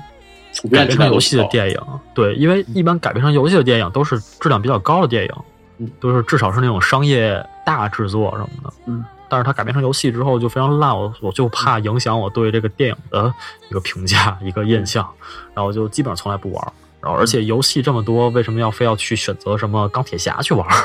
你去看不就好了？对，哦，就是这样。然后，对，所以我们看到，就是其实游戏改编的电影，还有电影改编的游戏，其实质量都一般。就是佳作虽然有，但是非常少，而且它的好的程度也是有限的，它只能说是及格线之上或者是水准之上的作品，也没有出现一些像。呃，像电影中，比如像电影中特别特别牛逼的电影也没有，然后像游戏中特别特别牛逼的游戏也没有。对，所以我觉得这是一个，虽然它都是艺术形式吧，艺术形式都是相通的，有些艺术都是相通的，但是我觉得游戏跟电影这个艺术，呃，这两个艺术形式之间，它是有一定隔阂的。对，它一个一个是比较注重整体性、叙事的整体性，然后它的呃世界观的整体性。但是游戏的话，它会更多的去注重游戏性。无论你是，除非你是那种完全的互动电影式的游戏，嗯，你可以完全不顾游戏性去去去制作，但是你其他的游戏还是要制注重一下游戏性的，对，没错。然后所以的话，就是它这也就注定了你的游戏作品不容易去改编成一个好的电影作品，嗯，就算是像《波斯王子》这样比较成功的作品，它最好最好最好也是一个爆米花电影的一个好。那个比较好的爆米花电影的一个程度，它不会像好到像呃《二零零一太空漫游》这种东西神片的级别。没错，它呃那就是好的电影那个水准，就是注定了它无法改变成游戏，因为它注重的更是一种思辨性，更是一种哲学性。所以的话，它这个东西你就没有办法改变成游戏。嗯，所以这也是它这个游戏跟电影之间的一个不可逾越的一个障碍吧，我觉得。这也是，毕竟是两个媒介，没错没错。然后，嗯，我们其实呃，这聊完了前前面两个小部分啊，我们可以再聊一下游戏与电影之间的边界。其实虽然这两个艺术形式之间它会有一些隔阂吧，就是它可能从这个形式跳到那个形式是比较失败的，但是其实的话，其实就是有一些游戏，它是现在的游戏是越来越电影化的，然后有一些电影也是越来越游戏化。嗯，然后我们可以先说一下。呃，游戏化的电影，因为最近也新出了一部，呃，新上映了一部片子，然后最近也出了资源，嗯，呃，这个电影的名字叫做《硬核亨利》的 Hardcore Henry，对，然后，呃，你看没看？因为你昨天说要下载啊，对我今天早上刚看的，刚看了是吧？然后你你先说一下你的感受。就影片风格过于另类，我就甚至找不到任何一部对标影片。我历史上，我我看电影历史上记得有这么拍过电影，就是那个。Dom 的那个那个毁灭战士的那个电影里有一段，嗯，就是第一人称射击的，对我只记得有这么一段，没错。然后对这部电影的就是一个站在一个类似游戏玩家的第一视角来拍的一部片子，没错。他其实我觉得就像是就是就是他拍摄的时候就是把那个摄影机固定在了那个演员。就是这个演员的头部，就是眼睛的这个视角，然后所有的所有，真的就是所有的镜头，就没有一个没有一秒的镜头是，呃，不是在这个演员的视角上完成的，就是他所有的呃镜头都是第一第一人称镜头，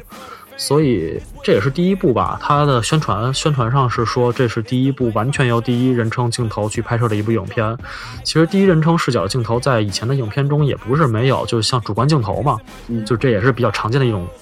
镜头语言一一种手法，但是像这部电影这样，就是完全都用第一视角镜头去拍摄的一部电影，这部电影还是第一次，史上第一。然后这部电影是俄罗斯的一部影片，就是老毛子嘛，就是你也能知道，老毛子拍片子都是非常简单粗暴、暴力的、暴力血腥的。这部电影的暴力血腥程度是非常非常高的，就是至少是个十七禁的水平。呃，我在英国，我在英国是在影院看这部电影是 R 级的，就是必须要十八岁以上去看的。然后，因为它之前有很多，它有一场进进入妓院的戏。我先跟大家简单介绍一个剧情吧，因为剧情非常简单，就是他这个男主角就是一个机器人吧，是吧？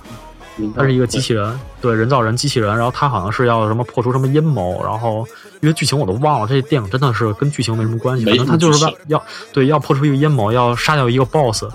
就是有一个 boss，然后他他男主角是一个游戏的主角，然后他要去完成一个又一个的任务，他要去从这个地图从这儿到这儿，从那儿到那儿，然后遇见各种各样的 NPC，然后就是一路杀人吧，就是各种杀，各种各种各各种各种打，然后最后，嗯，结局就不剧透了，结局其实有一点反转的，然后对，然后就是这么一个非常简单粗暴的一个东西，然后它就是一个动作片，然后非常 R 级。然后非常非常血腥，而且非常非常呃有有一段戏是非常色情的，嗯，所以嗯，其实我我看这部片子的时候还是蛮爽的，还值得推荐的。没错，就是对，它是一部你完全不需要去考虑剧情，只需要去沉浸在这个呃游戏呃不是游戏，对，只需要沉浸在这个电影所给你带来的那个感官刺激之上就可以了。嗯，对，所以哎这这是一个非这嗯部是有三 D 的是吗？这部呃我在英国看的时候没有三 D 的，哦，我在但是在想，如果有三 D 的话，会多刺激，就可就刺激的吐了吧，我觉得。会觉得头晕吧？我觉得很多人都会，可能真的有很多人看这片子就是眩晕感非常强，因为它的镜头一直在一直在头部，然后它非常非常就非常真实，就抖来抖去、晃来晃去的，就很多那种特别大的那种转头的那种镜头啊，从空中掉下来的镜头都非常真实的，就是你闻见所未见的那种镜头。对，然后对这部作品其实就是一个游戏化电影的一个极致之作了，我觉得，嗯。因为它不光是从形式上是接近《使命召唤》啊，呃，像《战地》啊这种第一人称射击的游戏对，它从剧情上也是一个游戏的剧情，嗯就是它有一个最终的一个目标，然后它就像过关一样，它会在遇见某个 NPC，对，它会在遇见某个 NPC，然后 NPC 给你一个道具，给比如给你手机，给你一个地图什么的，然后你就要去从这个点运运呃行动到那个点，然后去完成某个任务。就它整个的剧情和手法都是游戏的表现手法，所以我觉得你你在想，如果这个电影改编成一个游戏会是怎么样的？我觉得没必要改编。没必要是吧？我觉得也是。对，我觉得这电影电影改编成游戏也是会不太好。嗯，对。所以你看，就是即使是这种已经非常非常游戏化的电影，嗯，去把它改编成游戏也是比较困难的一件事情。嗯，然后这也就更加证明了这两个艺术形式之间其实是有一定隔阂的。对的，对吧？对。然后对，然后这是游戏化的电影，然后这部电影刚出的资源啊，就是就在这几天一周之内出的资源，然后大家可以去看一下各大，我就不教不教大家怎么去搜索，就我觉得可能对都能找到，对，都能找到。然后微博搜一下什么，叫做硬核亨利，硬核就是那个哈克呃，对，hardcore，然后就是那种游戏呃音乐形式硬核，亨利就是呃某某某球队的那个传奇球员亨利，对，然后对，然后嗯对，然后说完了游戏化的电影，然后咱们可以说一下电影化的游戏。其实这是最近、呃，刚才是说的是呃电影化游戏，现在要说一下游戏化电影。嗯，刚才说的是不对，刚才说的是游戏化的电影对呀、啊、然后现在咱说一下电影化的游戏。对的，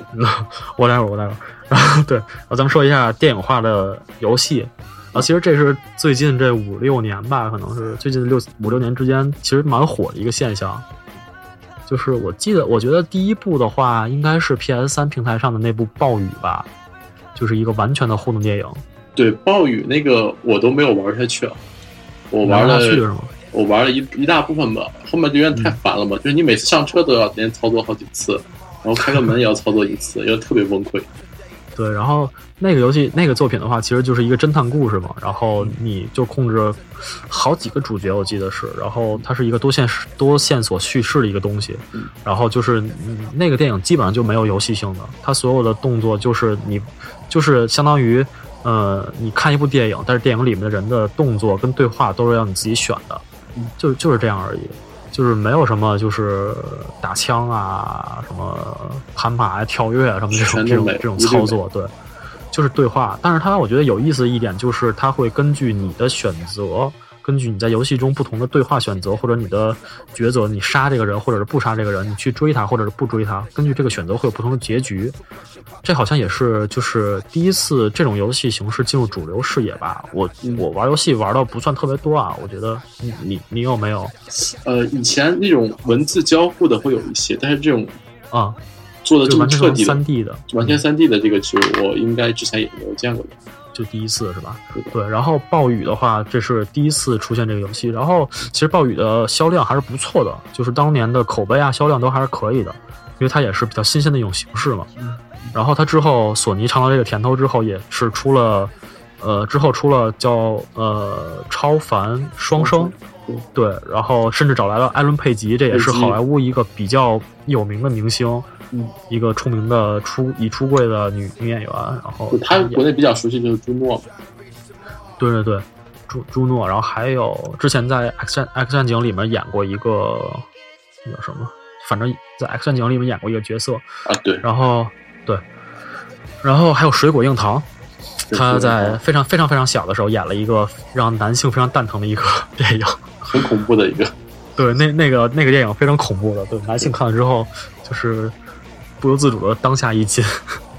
那部电影。啊，也是挺不错的电影。就艾，他又找来了艾伦佩吉去演，去当主角，就动作动作捕捉的主角去演了一，去制作了一部叫做《超凡双生》的游戏，呃，电影游戏吧，算是，就跟暴雨的形式一样的，依然是你操控这个游戏呃角色的选呃对话呀、选项啊，嗯然后动作什么的，然后最后它好像结局有四十四十多种，好像是吧？我没有玩过，我也没有玩到底这款游戏？你没玩过玩到底是吧？我记得当时宣传的时候，呃，是宣传这个游戏的呃结局是有四十多种，然后真的会有人去把四十多种结局全都玩出来，我觉得这人也是蛮有毅力的。游 游戏编辑吧，没错，就有那种奖杯控啊，就是一定要把什么玩游戏就要全全奖杯、白金奖杯什么的。对，对，然后这这是另一个作品，对，然后超凡其实双生，超凡双生，我记得比较有意思一点是，他当时参加过电影节，参加过当时某个电影节，对，他作为叫纽约翠贝卡电影节，哇，它就是一个真正的传统电影节吗。对，呃，反正是个电影节，哇，那那还挺厉害的。他他是剪辑成啊，就不管了。啊他参加一个电影节，就是他证明他是真的就是电影化的一个作品了。对，嗯，然后之后在 PS 四就是进入到下一个时代 PS 四时代，然后索尼在去年的暑期期间七八月份的时候又出了另外一部作品，叫做《直到黎明》。然后这个就是一个呃，同样也是一个互动电影作品，但是它可可控制的东西，对，然后它可控制的嗯范围就非常大了，你可以控制角色走动什么的，然后就是嗯对话的选项也非常也也多了一些，然后它的剧情的话也是比较呃算是合格的一个恐怖片的一个传统剧情吧，，比较有意思的一个故事了。对，一帮年轻人被困在了一个深山老林的一个密室里面，然后对，然后一个一个死去啊，什么这种东西，就是那种就很多恐怖片的传统套路嘛。然后他去嵌套了一个游戏的一个外壳，然后他让你去玩，然后它还会会有一些收集的要素，所以我觉得这部作品的话还算可以。就是当时玩的时候沉浸沉浸度还是蛮高的，我记得我用了两天就通关了这部游戏，也是十多个小时，我记得。然后也是有非常非常多结局啊，就是虽然它的整个的故事呃，故事的那个主线是确定的，就是谁是凶手，阴谋是怎样的，它都是确定的。但是根据你不同选项，它会就是决定几个角色之间的生死吧。就是他最后可能有那种全死光的那种结局，有那种全活着的结局。反正这也是蛮有意思的一个一个东西。然后对，然后今年年底不是是年底吗？十月份吧，就要出 PSVR 了嘛，对吧？对，就是 VR 设备，今年也是 VR 的元年。然后好像是说，直到黎明要做一个 VR 版，对，有这个新闻。对。然后我觉得这个做做成 VR 版还是蛮值得期待的，因为我觉得直到黎明这个游戏的作品，呃，游戏的质量的话，在互动电影游戏里面算是比较不错的。而且它那个呃营造那个氛围还蛮适合 VR 这种效果的，我觉得可能会真的会有种恐怖的感觉。嗯，没错，就是你，你有没有看过什么？就是很多人去试用 VR 设备，然后就其实 VR 设备其实现在的两个方面，一个是恐怖，一个是就是情色，对对，就是这两个是非常，就是你如果有那种沉浸式体验的话，会完全不一样的两个类型吧。对对，然后就很多人就带着 VR 设备玩那种恐怖游戏的时候，真的就会吓，就是在现场，在那种展会的现场直接吓坐到地上什么的，就觉得挺有意思的。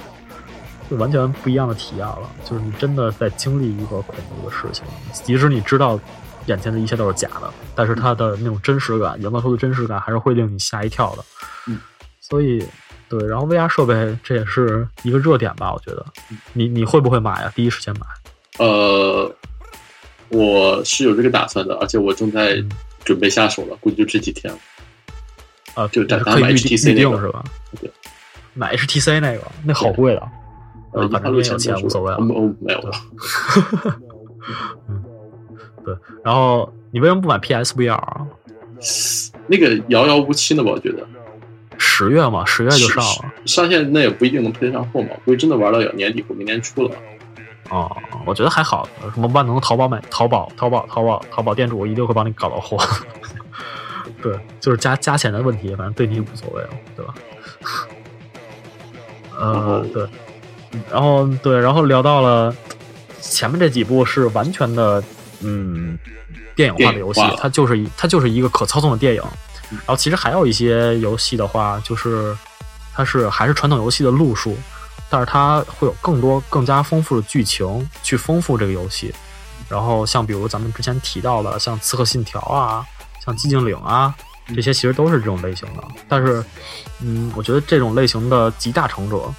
这就是非常著名的顽皮狗公司，它的所有的作品吧，就是 PS 三世代之后的所有作品，就是非常，这是这是一个我可以说顶礼膜拜的一个公司，就是电呃游戏界的库布里克，我觉得，你觉得呢？对，就是而且它在这个上面有点着迷了，就是所有游戏全是这个风格。没错，但是它它的游戏也比较少啊，它不像某些年货公司，像什么某些呃召唤什么的，一年出一部。对，对，它一般都是至少要三年才会出一个新的游戏作品，然后它也是精雕细琢嘛，也是不辜负玩玩家所对它的期望。然后之前就差不多是呃这个月五月份吧，五月十号的时候新上市的《神秘海域四》，也是最近游戏界的一个非常重大的一个对重重磅游戏吧，算是年度重磅游戏了已经。然后我是前两天刚刚把这个通关，然后你也通关了是吧我？也通关了，我也通关了。对。然后你的想法是什么？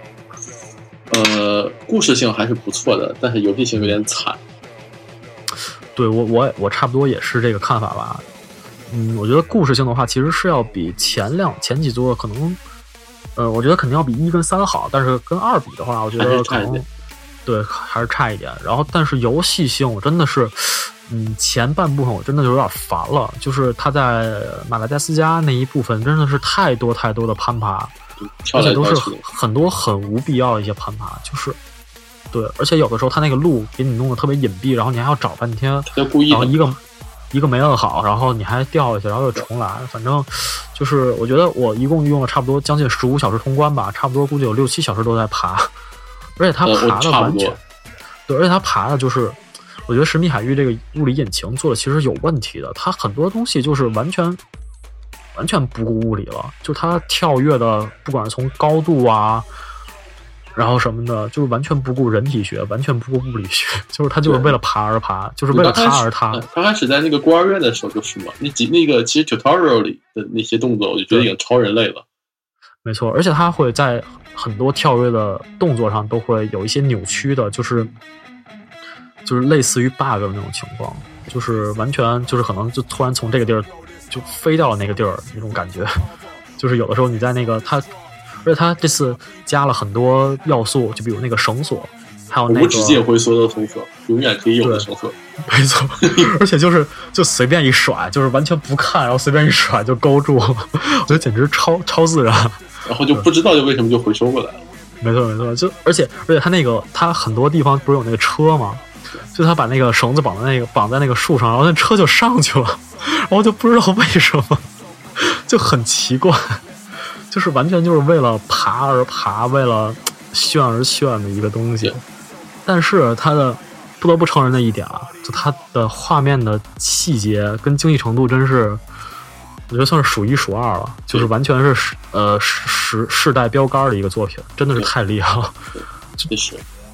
我印象最深的一个是游戏玩到后边儿，然后呃德雷克跟呃艾琳娜就是他们夫妻俩，然后他们两个有一个接吻，有有一个接吻的镜头，然后就是他们俩接吻的时候，然后艾琳娜的鼻子然后就被碰歪了一点点，对对就是这在你在其他的游戏作品里面是绝对看不到的真实，太真实了。就是真的有的时候，嗯，你看他们两个的动作、呃表情什么的，真的就跟真实的就电影录像什么的差别很小很小了。我觉得，很难区分的。没错，而且他对细节的追求真的是有一点近乎变态了。就是嗯，在最后一章，我嗯剧透了吧？就是最后一章，反正有一些房间的场景。然后它的那些就是你可以在那个最后一章，我记得我玩了一个小时将近，其实流程非常短，可能十分钟你就可以走完全程，但是我将近玩了一个小时，我几乎把每一个房间的每一个细节我都要放大去看，就它非常非常多的彩蛋跟细节，真的是非常用心吧，我觉得。所以顽皮狗，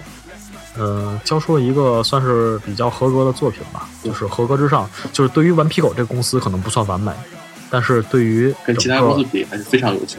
对，它就是完全一个超越其他公司的一个作品。但是在顽皮狗，这这咱们就可以说到另一个作品了，就是它顽皮狗的上一部作品《The Last of Us》。然后它的翻译其实有两种翻译，一个叫《最后生还者》，一个叫《美国末日》。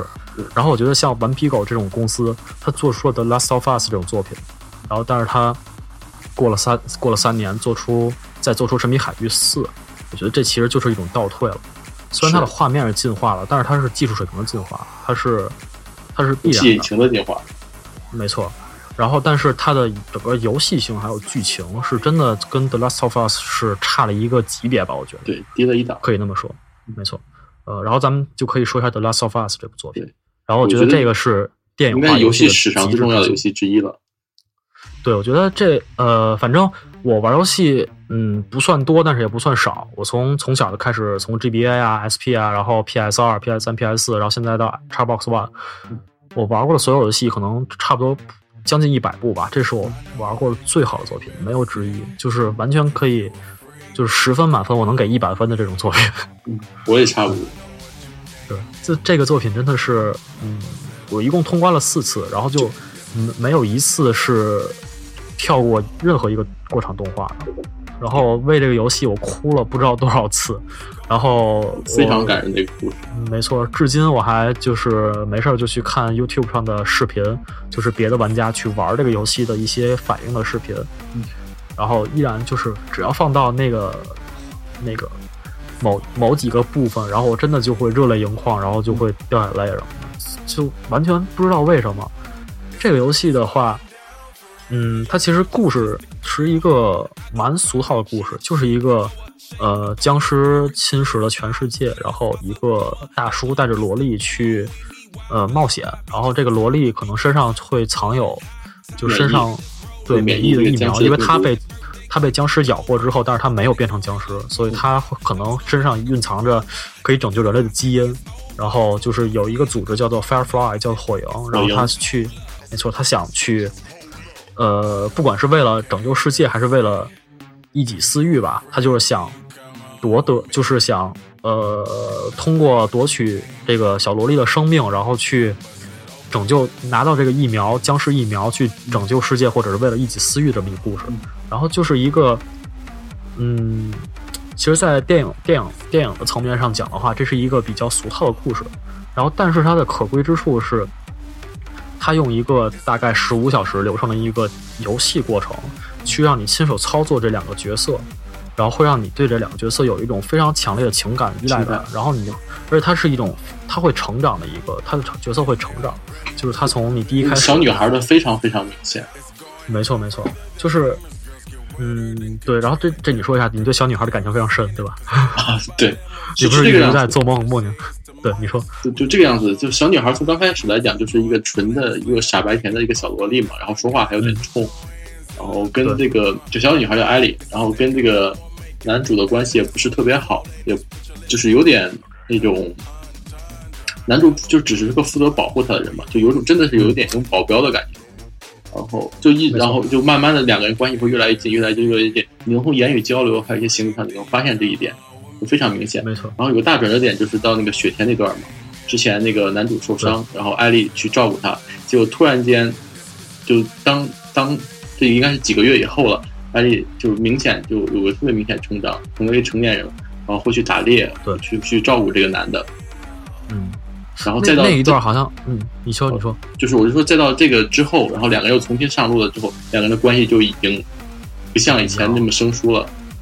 没错，我记得冬天的那一段是我们第一次去操作艾丽吧，好像是，对，那是第一次。没错，就是它，就是非常这个游戏有几个转折点啊，就是非常非常的设计的非常精巧，我觉得，就是它，嗯，就是在以往的游戏你完全见不到的，是一种非常电影化的表达手法。嗯，然后就是有几张，就是我记得，呃，就是你记得之前有一个黑人兄弟之间的那一块儿，对，黑人兄弟黑人，兄弟，然后他们两个黑人兄弟的那一段剧情之后，然后突然进入了一个黑屏，然后就直接跳到了秋天。对，然后当时我是直接坐坐在荧幕前，我就傻掉了。非常电影化的一个表现手法嘛。没错，就是真的就就真的就是你刚跟那个角色建立起了一些感情吧，算是你跟他一起去打僵尸啊什么的，一起同生共死，然后突然他就一个瞬间他就消失了，对然后又一个瞬间，然后又跳到几个月之后。嗯就是你完全反应不过来，这真的是一个非常电影化的表现手法。然后，而且我觉得在电影里面也是一个非常高级的表现手法。对，然后我觉得最高级的地方还是它的结尾。啊，一个道德选择题目。没错，它对，因为它是一个，因为大家之前听过，如果没玩过这作品的话，可能觉得这就是一个非常呃普通的爆米花的一个僵尸片的一个剧情套路。但是其实到最后的话，它是将这个男主角跟这个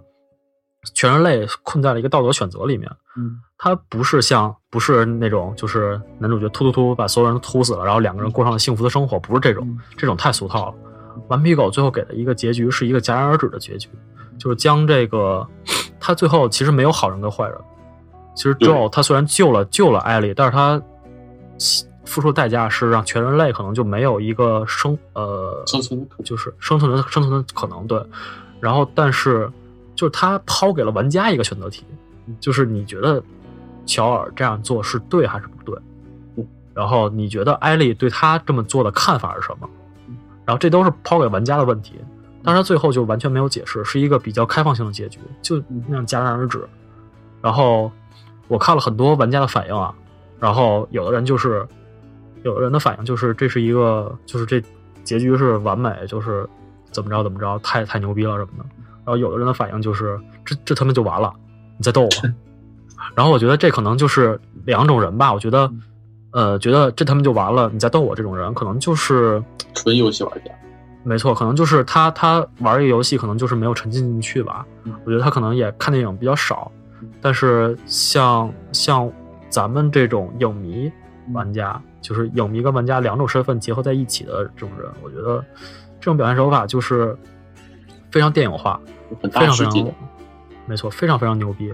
而且他他在里面出现了一个符号，就是也是运用的非常娴熟的一个符号嗯，就是他在一个末世的环境下，他给你弄出了几只长颈鹿，啊，对，然后就是非常温顺的长颈鹿，就是完全突然有个转折，没错，就是不知道为什么会出现这个东西，但是你就在你就在一一片血腥的环境下，你在打僵尸一直在嗯爆头啊、去杀人啊什么的这种情况下，突然出现了几只长颈鹿在那个游戏里面，然后你就觉得，就是我当时就想就想游戏就停止在这一刻，然后对我在那就站了好久好久。没错，就就是它是一种非常非常大师级别、非常电影化的一个符号的一种，就是那种符号的表现手法，然后我还记得在了那游戏里面。就电长颈鹿那地方好像是个阳台是吧？我记得阳台外面对是在打打阳台突然间出了阳台，然后就看没错到几只长颈鹿。对，然后它是一个非常大的一个场景，就是你在那个阳台外面可以看到非常空旷的一块地，然后有好多好多长颈鹿，然后有两只就凑过来，然后艾丽就去摸它，然后你就在那个时候你就看到艾丽，她前一秒可能还是一个去杀人啊什么的，为了自己的生存去不顾杀掉其他人的一个小女孩，就是一个完全不符合年龄的小女孩，小女孩。但是她下一秒，她看到了长颈鹿之后，她内心深处的一些童心就一下子被激发出来了。然后所以你就会想，然后当时我记得乔尔也会，就是在这个之后就说什么，就是咱们要不去就回到汤米，就是他的兄弟那里，对他弟弟那儿，咱们要不就别去火影那儿了，因为他们那时候是想把他为了完成任务要把艾丽送到 Firefly，就是火影那边儿。他乔尔当时就萌生了一个念头，就是我们就去他妈的全世界，我们对，以幸福然后我们要一起幸福的生活，没错。就是对，然后他其实这两两两个人之间的感情也是一个一直在发展的一条线。我觉得话，他是有一点爱情成分的，但主要是亲情吧。情我觉得因为很像他90%女儿嘛的亲其实对百分之九十的亲情加百分之十的爱情吧。我觉得，如果你说完全没有男女之情的话，是完全不可能的。我觉得，很难。对，这个有个小细节啊，就是关于汤米的，就是那个、嗯呃男那个男主带着艾丽去去找汤米的时候，刚开始汤米是不同意跟他们一块去走的，不同意去把他们送到火营的。然后有个细节就是汤米出来之后看到小女孩，突然间明白了那个呃交易为什么要想把小女孩带过去。我觉得应该是汤米觉得交易跟他有点有父女情的感觉，就特别像嗯那个、那个交易的那个女儿。对，就是年龄交易，交易女儿是刚开始去世了，然后对，就这个艾丽的年纪就跟交易女儿去世的时候是差不多的。没错。然后，嗯，对，然后这个游戏的 intro 的话，就是开头部分也是我玩过的 最令人震撼的一个 intro。intro 差不多大概半个小时吧。然后，嗯，基本上基本上我玩完那个 intro 之后的反应就是，我操，这他妈才是个开头，因为他在那个剧情 intro 的剧情结束之后，直接蹦出了那个标题嘛，对，The Last of Us。我当时我就觉得哇，太牛逼了！当时我就在默默的给这个游戏打了一个满分。intro 其实就是一个很棒的一段故事了。没错，然后而且就是为以后的一些情节的发展都做出一个很好的铺垫。然后其其实你抛即使抛去它的所有的故事的话，它本身作为一款游戏也是非常棒的。游戏性非常好。对，游戏性非常非常好，就是你不管是简单难度还是困难难度，你都可以找到一些乐趣。就你不就不像神秘海域那样跳来跳去的就是一直在突突突，它打打打嗯，然后枪战部分就是各种无没有物理逻辑，然后就满地子弹，然后随便捡一梭，然后就开始突突突。对它，它这个枪战是真的你需要动脑子嘛？因为这款游戏有一个非常牛逼的设置，就是它的资源极其有限，无论子弹再到里面的棍子、板砖、瓶子，然后弹簧刀之类的，就游戏里就是屈指可数的那么一些，所以你每次面对敌人，你都要去精心算计自己要耗费多少资源。没错，经常就是你打到某一个部分，然后发现自己没子弹了，然后你怎么也打不过去，然后可能就要重新往回读好几个小时，重新打。会会这是会会有这种情况出现的。所以，所以就说，嗯，我想说的就是，呃，像《The Last of Us》这种这种作品，真的是游戏化，呃，电影化游戏的一个极致之作。我觉得，反正到现在没有一部能超越，甚至没有一部能接近这部作品的级别。然后，我觉得唯一一个有可能超越它的就是《The Last of Us 二》，啊，这是唯一一个 有可能会超越它的。所以我们就是。啊，祝愿顽皮狗公司一直多活两做下去，没错。对，我觉得这个公司是玩家的一个瑰宝吧。我觉得生活在这个世代，我觉得也是玩家的一种福气。我觉得，嗯对。然后，对我们之前差不多，现在聊这个东西也聊了将近一个多小时了。对，对，然后其实也差不太多。然后做一个总结的话，就是游戏跟电影它是两种艺术，它之间会有一定隔阂。所以的话，就是无论你是从游戏改编成电影，还是电影改编成游戏，它的成功的几率都不是很大，因为它毕竟是两种游两两种艺术形式，它中间会有一些差距差别的。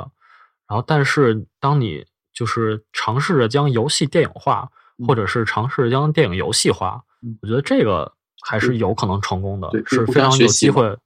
没错，没错，就是你可以互相借鉴对方的优点，然后去把它融合成一个更好的一个形式，就可能是一个介于游戏跟电影之间的一个艺术形式，就是